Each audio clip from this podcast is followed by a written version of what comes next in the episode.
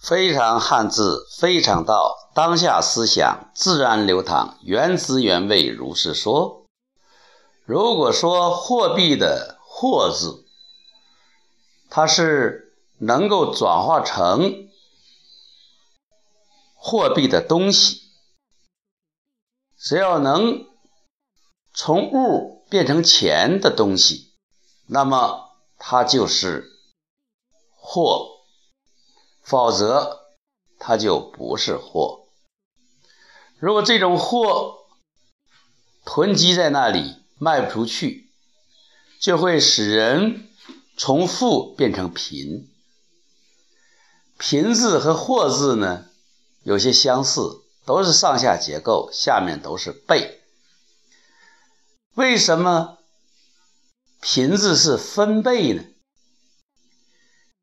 这可能有两个意思，一个呢，作为钱贝的使用，应该集中力量打歼灭战，在重要的战略方向上做重点的投资，集中使用，这样呢才能取得预期的投资效果。否则摊煎饼、撒芝麻盐。啊，没有重点，这样的投资也会导致不理想的投资效果，那么就会使自己由富变贫，钱由多变少，这是一层意思。第二层意思就是，如果你自己不想去创造财富，你不想靠自己去致富，总想。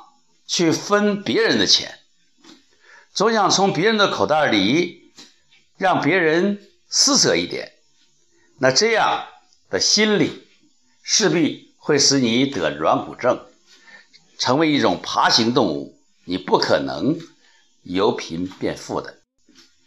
所以，作为我们对汉字的理解，“贫”字给我们两方面的警醒。一方面要集中的使用钱，就和军事上集中力量打歼灭战一样，与其伤其十指，不如断其意志。在战略方向上，敢于做重大的投入。第二个呢，就要自力更生，自己去创造，不要想分别人一勺羹。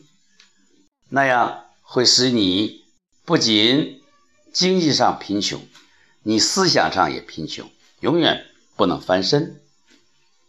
如果从这个角度讲，你看一看另一个字“贪婪”的“贪”字，会给你有什么样的启迪呢？非常汉字，非常道，当当下思想自然流淌，原汁原味如是说。